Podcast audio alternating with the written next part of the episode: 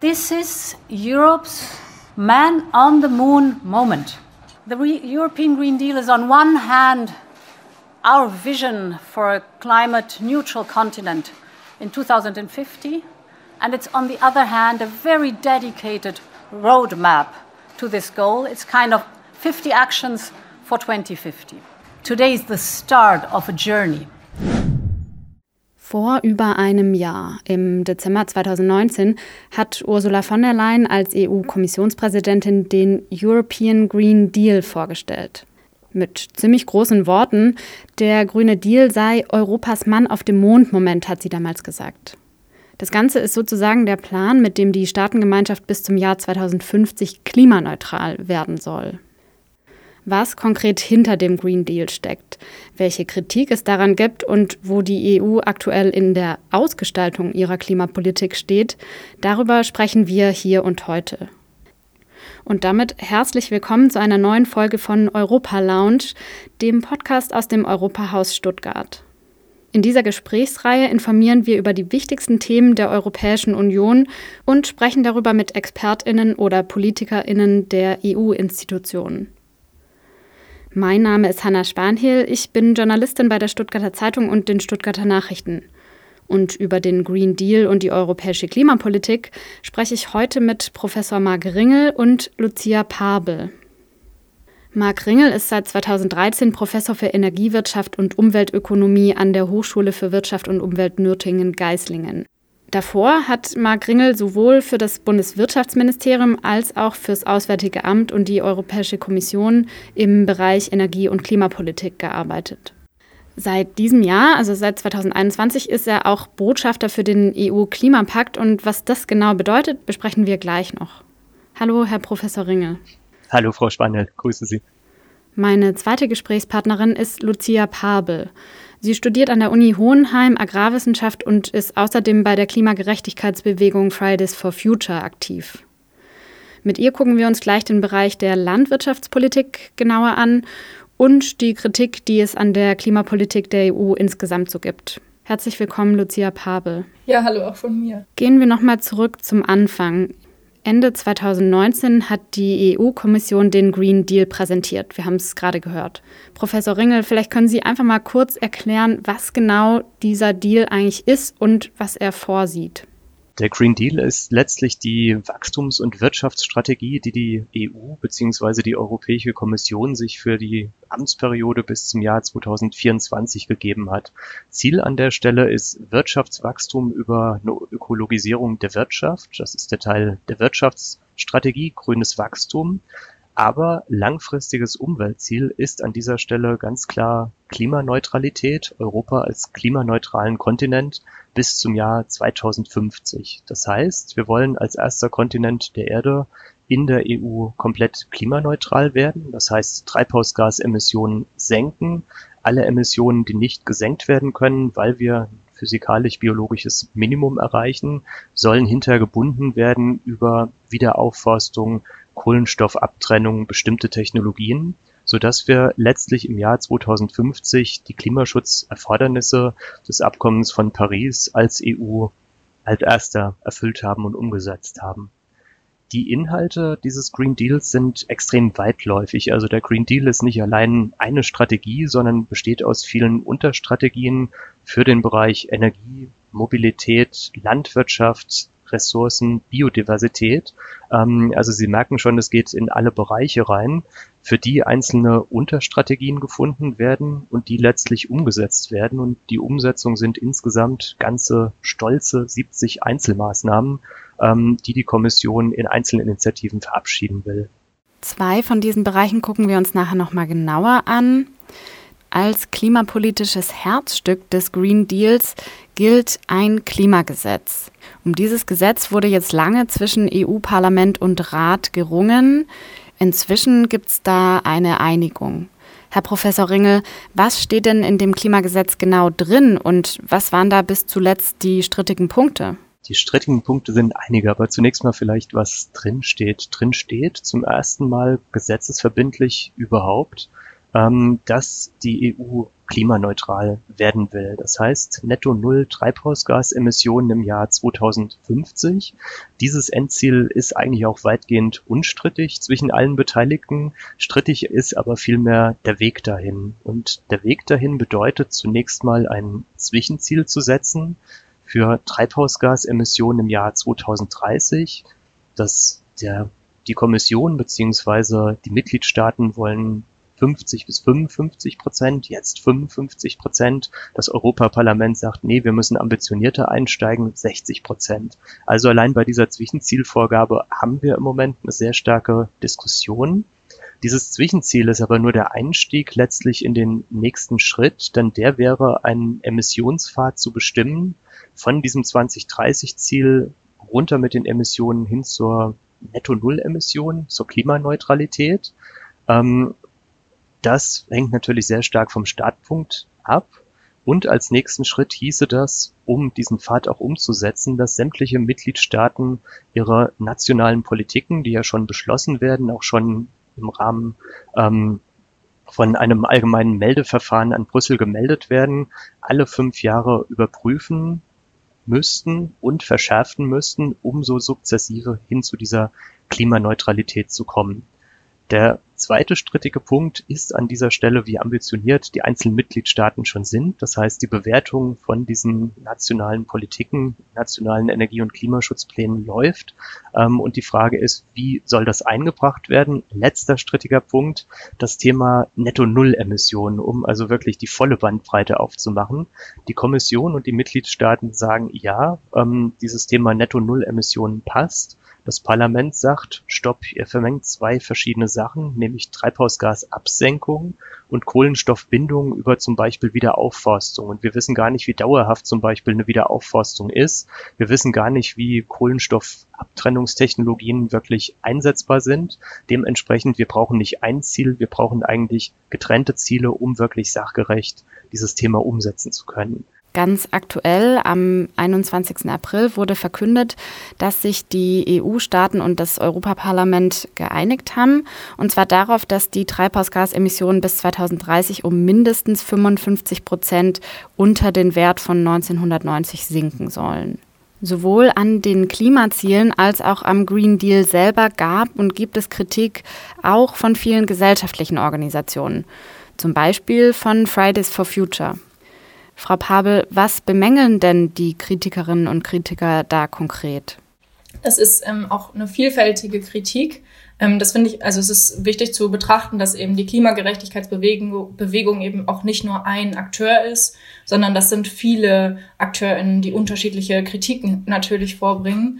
Ähm, aber was so ähm, von Fridays for Future einer der am häufigsten geäußerten Kritikpunkte ist, ist, dass ähm, dieses Reduktionsziel bis 2050 klimaneutral zu sein eben nicht Paris-konform ist. Also mit dem Ziel 2050 ähm, Netto Null erreicht zu haben mit den Emissionen, kann man nicht ähm, den europäischen Beitrag zum 1,5 Grad Ziel global leisten, was wir, wozu wir uns aber ja verpflichtet haben als EU ähm, mit dem Paris-Vertrag.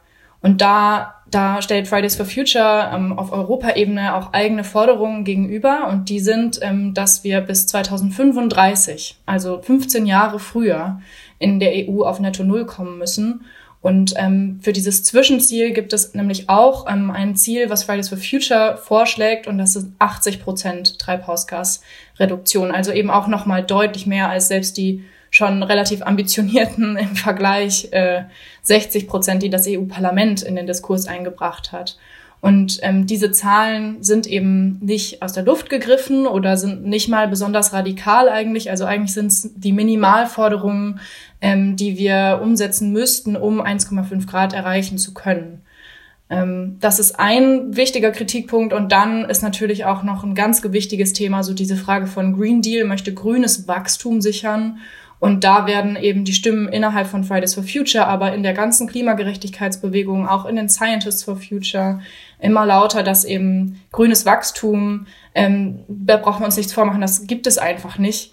Und ähm, wir können nicht mit der gleichen Strategie die Klimakrise lösen, mit der wir sie verursacht haben. Und das ist eben das Streben nach ewigem Wachstum. Und darum fehlt uns ähm, und fehlt mir persönlich da auch einfach die Vision für, wie können wir anders Wohlstand und ähm, Zufriedenheit für alle Menschen, die in Europa leben, erreichen, als durch stetiges Wachstum, was die Klimakrise weiter anheizen wird.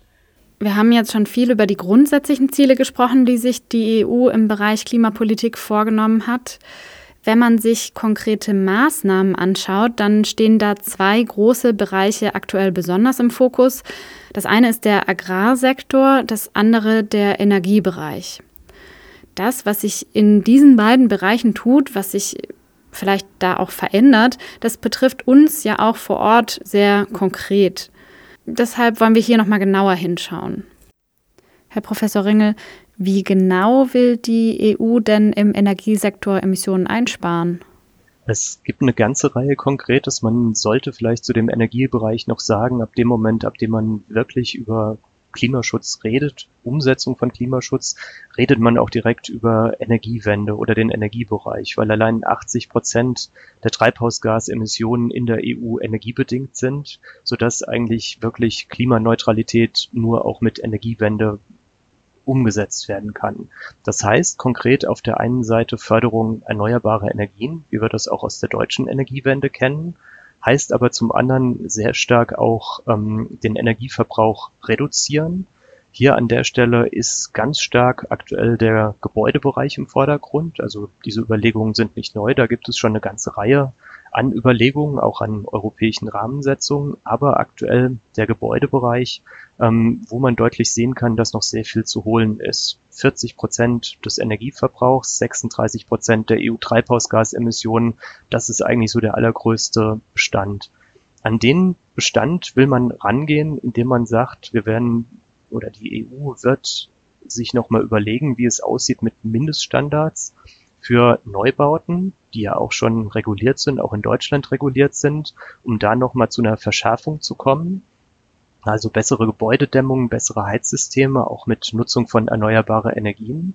Ähm, zum Beispiel aber auch der Ausweitung für eine Renovierungspflicht für den öffentlichen Sektor, ähm, so dass der öffentliche Sektor mit all seiner Beschaffungsmacht eine Vorbildfunktion hat aber zum Beispiel auch ja das Thema Energieeffizienz in der Industrie oder im Produktbereich einmal wirklich quer durch gestreamt, gemainstreamt, wenn man so sagen möchte, über sämtliche Bereiche, um mit Energieeinsparungen dann auch wirklich Klimaschutz umsetzen zu können. Um da noch mal ein bisschen mehr ins Detail zu gehen, nehmen wir mal das Beispiel Geräte oder Produkte, wie Sie es gerade genannt haben. Durch welche Maßnahmen kann die EU denn da ganz konkret was bewirken? Gerade im Bereich Produkte oder Geräte hat, hat die EU ein ziemlich gutes Eingriffsrecht oder einen ziemlich guten Hebel. Ähm, denn die EU reguliert ja den Binnenmarkt und damit auch alles, was an Geräten von Drittstaaten auf diesen Binnenmarkt kommt. Da gibt es zum einen die sogenannte Ökodesign-Richtlinie der EU, die Mindesteffizienzstandards vorgibt. Geräte, die weniger effizient sind als dieser Standard, können hier überhaupt nicht zum Verkauf kommen. Ähm, das ist zum Beispiel ganz plakativ das Verbot der konventionellen Glühbirne, was wir alle erlebt haben und damit auch der Druck auf den Markt, effizientere und energiesparendere Beleuchtung umzusetzen, ähm, was ein durchaus sehr kräftiges Instrument ist, was nicht nur für Glühbirnen gilt, sondern für letztlich sämtliche energieverbrauchende Produkte, also vom Staubsauger bis zum Laptop. Ähm, ein anderes Instrument, was sie hat und was die EU nutzt, ist die Gerätekennzeichnung, die wir, glaube ich, alle kennen. Also diese bunten Label von A bis G auf Waschmaschinen, Herden, Wäschetrocknern, die zunehmend ausgeweitet werden, auch auf tendenziell schwierigere Produkte wie Laptops, in denen verschiedene Komponenten verbaut werden, ähm, so dass man als Verbraucher eine Information darüber hat, wie energiesparsam ist eigentlich dieses Gerät. Klingt jetzt erstmal nach einer sehr weichen Maßnahme, aber ganz klassisch ähm, zeigt die Empirie, dass also Verbraucher, die die Auswahl haben zwischen einem A-Gerät, also Bestgerät, ähm, nicht zu einem Gerät greifen werden, was zum Beispiel D oder E gelabelt ist. Also auch damit mache ich ein Stück weit Marktbereinigung und ziehe die Leute hin zu energiesparenden Produkten. Und diese Kombination aus Mindeststandards, plus Markttransparenz klappt eigentlich für den Produktbereich sehr gut und geplant ist auch an dieser Stelle ähm, beide Instrumente auf Bereiche auszuweiten, die technisch zunehmend schwieriger zu regulieren sind. Beispielsweise indem verschiedene Komponenten verbaut sind, sodass die Gesamtbilanz schwerer zu erfassen ist. Aber das ist ein Beispiel für den Produktbereich aus unserem Alltag, wo wir sehen können, an der Stelle setzt die EU an. Der zweite Bereich, der zurzeit ziemlich im Fokus steht, ist der Agrarbereich. Da wird seit mehr als zwei Jahren schon über die Reform der sogenannten gemeinsamen Agrarpolitik der Staaten verhandelt, kurz GAP. Konkret ist es da so, dass mit den Mitteln, die über diese gemeinsame Agrarpolitik von der EU bereitgestellt werden, sowohl die Landwirtinnen und Landwirte gefördert werden, als auch ländliche Regionen. Verhandelt wird da also über die Höhe der Gelder für die Landwirtschaft. Und wenn das Ganze jetzt reformiert wird, dann stellt sich natürlich auch die Frage, welche Rolle dabei der Umweltschutz spielen kann oder eben auch muss. Frau Pabel, Sie studieren ja Agrarwissenschaften. Warum ist dieser Bereich denn für den Klimaschutz so besonders wichtig und inwiefern kann die GAP da auch was bewirken? Also die Landwirtschaft ist der am stiefmütterlichsten behandelte Bereich in der Klimagerechtigkeitsbewegung, glaube ich. Also zumindest in Europa haben wir, reden wir sowieso auch sehr wenig über Landwirtschaft. Nicht nur in der Diskussion über Klimagerechtigkeit, sondern ganz allgemein nehmen wir das einfach als selbstverständlich, dass wir unser Essen einfach aus dem Supermarkt holen können und machen uns wenige Gedanken darüber, woher das eigentlich kommt und wer das herstellt und unter welchen Bedingungen und welche Konsequenzen das hat für Klima und Natur und auch für die Menschen, die das produzieren. Ähm, aber es ist eben einer der wichtigsten Bereiche, ähm, weil es Studien gibt, die eindrücklich zeigen, dass wenn das Klimasystem instabil ist, auch keine Landwirtschaft mehr möglich ist. Und das bedeutet, wenn wir ähm, die Klimakrise einfach so voranschreiten lassen, wie wir es gerade leider tun, ähm, dann ist Ende gegen Ende des Jahrhunderts das Klimasystem so stark destabilisiert, dass ähm, die Art, wie wir heute Landwirtschaft machen, nicht mehr möglich ist. Und das würde bedeuten, dass wir uns nicht mehr sicher ernähren können. Und instabiles Klimasystem heißt eben ganz konkret mehr Wetterextreme, also mehr Dürren, mehr Starkregenereignisse, all diese Dinge, an die man eben auch denkt und die auch jetzt LandwirtInnen schon bemerken. Und das ist nämlich der andere Punkt. LandwirtInnen sind auch die ersten, die von der Klimakrise in Europa betroffen sind und die die schon spüren. Und ähm, deswegen ist die GAP so besonders wichtig, weil ähm, die eben den Rahmen dafür setzt, wie wir in den Jahr nächsten Jahren mit der Bedrohung, ähm, mit der sehr realen Bedrohung der Klimakrise in der Landwirtschaft umgehen. Und bisher hat sie einfach keinen Umgang damit. Also es gibt zwar ähm, laut dem Green Deal eine Strategie dafür, wie ähm, Landwirtschaft ähm, in Zeiten der Klimakrise gemacht werden kann, wie sie auch dazu beitragen kann, dass die Klimakrise abgeschwächt und ähm, verlangsamt werden kann, weil das ist eine ganz wichtige Eigenschaft, die den landwirtschaftlichen Sektor von fast allen anderen Sektoren unterscheidet, dass sie ganz natürlich über den Boden die Fähigkeit hat, CO2 und andere Treibhausgase aus der Atmosphäre zurückzuholen und zu speichern. Und ähm, das wird gerade alles durch die Bank vernachlässigt. Ähm, diese Kapazitäten werden gar nicht genutzt, werden sogar abgebaut durch die Art, wie wir momentan Landwirtschaft machen. Und das befördert die GAP. Und dadurch werden ähm, Landwirtinnen in Europa komplett alleine gelassen mit der Klimakrise, sind da auf sich alleine gestellt. Nicht und ganz zu schweigen von der globalen Verantwortung, die wir durch die GAP auch haben. In Deutschland soll die Verteilung der EU-Gelder ja künftig stärker an Umweltauflagen geknüpft sein.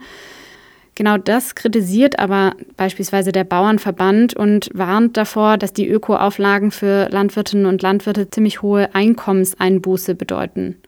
Aber auch von Umweltverbänden gab und gibt es da ja Kritik. Was wird denn da konkret bemängelt, Frau Pabel?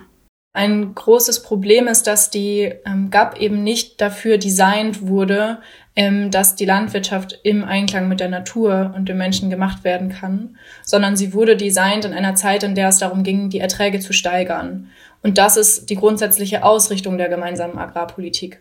Und dann kamen Ende der 90er Jahre Reformen dazu, weil man sich dann bewusst wurde, okay, wir sind ja nicht losgelöst von unserer Umwelt, sondern wir müssen gerade bei Landwirtschaft eben auch das mitdenken. Und dann wurden wie obendrauf gesetzt ähm, die Umweltauflagen. Und deswegen ist das auch so ein unangenehmes Wort, Auflage. Das ist ja auch eigentlich, beschreibt ja genau das, was es auch ist. Es wird oben drauf gelegt auf eine Strategie, die eigentlich eine ganz andere Ausrichtung hat. Und darum haben wir da zwei sehr konträre Ansätze, die sich irgendwie im gleichen Instrument treffen und sich natürlich total aneinander reiben.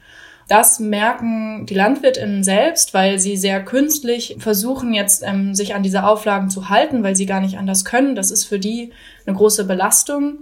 Und ähm, das ist aber nicht so, dass sie, das LandwirtInnen, mit denen wir sprechen, nicht grundsätzlich, die sind ja natürlich nicht, möchten sie nicht ähm, die Umwelt kaputt machen durch die, und das Klima kaputt machen durch die Art, wie sie Landwirtschaft machen. Aber die Tools, die ihnen momentan an die Hand gegeben werden, die behindern sie eher. Und darum behindern sie eben auch ähm, unseren Kampf gegen die Klimakrise, den die Umweltverbände machen. Und ähm, was wir brauchen, ist eine GAP, die uns tatsächlich, die wir tatsächlich gemeinsam designen und die tatsächlich dem gemeinsamen Ziel dient, ähm, die Grundlage dafür zu erhalten, dass wir auch noch in 100 Jahren sicher mit Lebensmitteln versorgt werden können. Vielleicht können Sie noch mal so ein bisschen ähm, darauf eingehen, wie denn aus Ihrer Sicht eine Landwirtschaftspolitik sowohl eben von Seiten der EU als auch hier konkret in Deutschland aussehen könnte, die sozusagen den Klima- und Umweltschutz direkt mitdenkt. Also ganz wichtig ist dafür, mit den Betroffenen zu sprechen. Und ähm, wir versuchen gerade als Klimagerechtigkeitsbewegung ähm, ein Sprachrohr zu sein. Aber natürlich können wir dem nur sehr bedingt gerecht werden. Wer da gefragt werden muss, sind die LandwirtInnen selbst. Und das ist auch nicht der Bauernverband. Das ist auch nochmal eine wichtige Unterscheidung. Der Großteil der Höfe in Deutschland werden im Nebenerwerb äh, bewirtschaftet von äh, Menschen, die das äh, ja, mit einem kleinen Teil ihres Einkommens machen. Das sind keine großen Höfe, die meisten Höfe. Und der Bauernverband macht aber Politik gerade für die großen Höfe. Und darum ist es total wichtig, dass die Politik da mehr auf die LandwirtInnen zugeht und mit ihnen spricht, so wie das sicherlich einige PolitikerInnen auch machen, aber das ist noch nicht in den Köpfen drin, glaube ich, dass das so selbstverständlich ist, dass das die Base ist, von der man ausgehen muss. Sonst würde nämlich die Agrarpolitik ähm, anders aussehen und die wäre dann ähm, solidarisch, also würde nicht zu Lasten der LandwirtInnen gehen, die sie umsetzen müssen. Ähm, sie würde aber auch nicht zu Lasten der KonsumentInnen gehen, die dann am Ende ähm, höhere Preise bezahlen müssen für die Lebensmittel, weil das ist ja auch dann immer so eine Diskussion. Ist es dann jetzt Luxus, nachhaltiges Essen zu kaufen? Nein, das kann auch nicht sein. Also wir brauchen eine Landwirtschaft, die ähm, nachhaltiges Essen und gesundes Essen für alle möglich macht. Und was man nicht, auch nicht vergessen darf, ist, wir brauchen auch eine in dem Sinne solidarische Landwirtschaft und Agrarpolitik, dass sie mitdenkt, dass Europa eine ganz große ähm, globale Verantwortung hat durch die ganzen Freihandelsverträge, gerade auch im landwirtschaftlichen Bereich, die es mittlerweile gibt. Ähm, und das heißt, da muss man auch viel mehr mit den Betroffenen in anderen Ländern reden und ähm, weniger Wirtschaftsinteressen in den Vordergrund stellen. Wir haben jetzt viel über Gesetze und Politiken gesprochen. Ziel der EU ist es ja gerade im Bereich der Klimapolitik auch, dass die Zivilgesellschaft mitgenommen wird, also wir alle. Unter anderem deshalb gibt es sogenannte Klimapakt-Botschafter. Herr Professor Ringel, Sie sind ein solcher Klimapakt-Botschafter. Was genau kann man sich denn darunter vorstellen? Was bedeutet das? Der Klimapakt, um vielleicht damit anzufangen, ist wirklich in der Tat die Idee, Klimaschutzpolitik zu verstehen als Politik von uns allen für uns alle. Ähm, und ich denke, dieser Gedanke ist durchaus interessant und, und auch ein neuer Trall, da sehr lange Klimaschutzpolitik immer als eine Angelegenheit der Politiker, der Staats- und Regierungschefs, die sich einmal im Jahr treffen, angesehen wurde. Die schließen sich ein in einem Konferenzzentrum und kommen mit einer Lösung für die Welt raus. Ähm, und das läuft, beziehungsweise in der Regel läuft es nicht, nach allem, was wir bisher gesehen haben. Ähm, was aber Klimaschutz ja eigentlich ist, ist, dass letztlich jeder einzelne von uns hier beteiligt ist. Also Klimaschutz wirklich von unten nach oben auch gedacht wird. Ähm, mit Sicherheit auch ein Erfolg der Fridays for Future Generation, ähm, den die EU jetzt versucht zu bündeln, ähm, auch da ein politisches Podium zu geben mit dem EU-Klimapakt. Also Klimaschutz von uns allen, für uns alle. Das heißt, dieser Klimapakt ist Vernetzung, dieser Klimapakt ist zusammen Schluss Ideenaustausch, bei dem zum Beispiel jeder Einzelne ein Klimaversprechen abgeben kann. Also das heißt nicht nur Staaten, wie wir es aus dem Abkommen von Paris kennen, sondern jeder einzelne von uns, jeder Verband, jedes einzelne Unternehmen kann ein Climate Pledge einreichen bei der EU, was hinterher angerechnet wird, umgerechnet wird als individueller Beitrag zu den europäischen Zielen. Und das ist eigentlich eine ganz spannende, ganz spannende Angelegenheit vermittelt und umgesetzt wird das Ganze über die sogenannten Klimapakt-Botschafter, das heißt so ein Stück weit eine Scharnierfunktion ähm, von verschiedenen Kollegen, nicht nur mir, sondern eine ganze Reihe von Kollegen quer über alle EU und auch viele Nicht-EU-Länder, ähm, die die Rolle haben zu informieren, was ist eigentlich überhaupt Klimaschutzpolitik, worüber reden wir, worüber redet die EU, ähm, aber auch durchaus zu motivieren. Also das heißt, wenn wir jetzt äh, aus diesem Podcast zum Beispiel rausgehen oder die Hörerinnen und Hörer rausgehen und sagen, oh ja, das finde ich eine gute Idee, ich leiste auch einen Beitrag, ähm, aber was könnte ich denn eigentlich machen? Der Klassiker ist, man googelt nach, hat aber eigentlich überhaupt keine Idee, ähm, was kann ich machen, wie nachhaltig ist es, wie, ja, wie viel bringt es eigentlich, wenn ich jetzt sage, ich mache eine Woche ähm, oder einen Monat Essensumstellung, ich kaufe nur noch lokal, was kann an der Stelle gemacht werden? Und genau dafür ist die Rolle des Klimabotschafters gut, um an dieser Stelle zu informieren, ähm, und die Leute mitzunehmen und zu motivieren, an diesem Klimapakt und wirklich einen Eigenbeitrag zu leisten. Haben Sie denn äh, ganz persönlich irgendwie eine Einschätzung davon, wie es jetzt in den nächsten Jahren weitergehen kann und wird? Sind Sie da positiv gestimmt? Was, was ist Ihr Eindruck? Ich bin erstmal ein positiver Mensch, von daher würde ich behaupten, ähm, so langsam nimmt das Ganze an Fahrt auf, an Grundeinstellungen. Ungeachtet dessen muss man bei aller Positivität trotz allem sagen, Klimaschutzpolitik ist durchaus ein extrem zähes Geschäft. Also wenn wir uns überlegen, das ja, Abkommen von Johannesburg beziehungsweise die Klimarahmenkonvention 1992, Kyoto-Protokoll 1997 etc. Also es sind wahnsinnig langfristige Prozesse, ähm, die, wenn wir wirklich unser Ziel erreichen wollen oder auch nur annähernd in die Nähe kommen wollen, nun wirklich an Fahrt aufnehmen müssen. Dementsprechend, ich bin optimistisch, aber verbunden mit dem Optimismus ist auch ein gewisser Aktionismus. Das heißt, Optimismus funktioniert dann, wenn wir jetzt wirklich Klimaschutzpolitik mindestens 2.0 fahren ähm, und bei den einzelnen Maßnahmen ambitionierter sind, schneller sind, aber auch umfassender. Wie gesagt, im Sinne von dem Klimapakt, sind nicht eine Handvoll Politiker, ähm, sondern letztlich sind wir alle mit unserem Verhalten, mit unseren Kaufgewohnheiten, mit unserem Lifestyle, wie man so schön sagt, unserer Mobilität, letztlich Teil des Problems, aber auch Teil der Lösung. Und das müssen wir mitdenken und das müssen wir mitnehmen und abholen. Frau Pabel, was ist da Ihre Einschätzung? Sind Sie hoffnungsvoll, was die EU-Klimapolitik angeht? Ich bin sehr hoffnungsvoll, was die Zivilgesellschaft angeht, die in der EU lebt, weil ich glaube, dass wir schon in den letzten Jahren, also seit 2019, seit oder schon eigentlich früher, seit 2018, ähm, zumindest in Deutschland haben wir es schon erlebt, dass einfach die Leute sich mehr dafür interessieren, dass das Thema sehr präsent ist im öffentlichen Diskurs und jetzt glaube ich auch immer mehr ankommt. Also ich habe an vielen Stellen auch außerhalb der Bewegung arbeiten dürfen und ähm, gesehen, dass in Institutionen wie großen Museen oder in, in wissenschaftlichen Instituten oder Akademien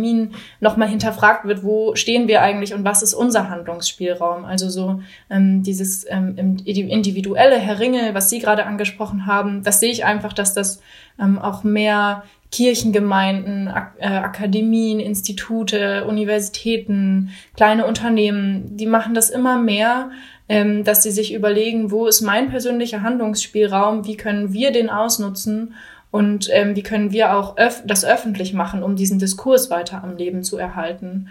Und ähm, ich glaube, dass wir immer, wir haben den Diskurs angestoßen, wir müssen den Diskurs noch weiter stoßen, wir müssen in andere Richtungen schauen, wir müssen mehr über Gerechtigkeit reden bei dem ganzen Thema und weniger über Emissionszahlen.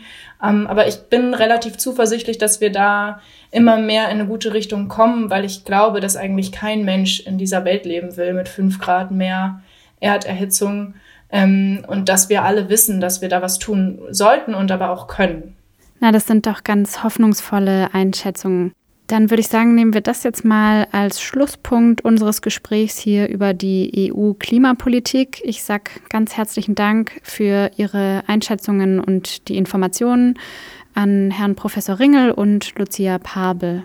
Und Ihnen, liebe Hörerinnen und Hörer, vielen Dank fürs Zuhören und hoffentlich bis zur nächsten Folge von Europa Lounge, dem Podcast aus dem Europahaus in Stuttgart. Am Mikrofon verabschiedet sich Hanna Spanhiel. Tschüss und machen Sie es gut.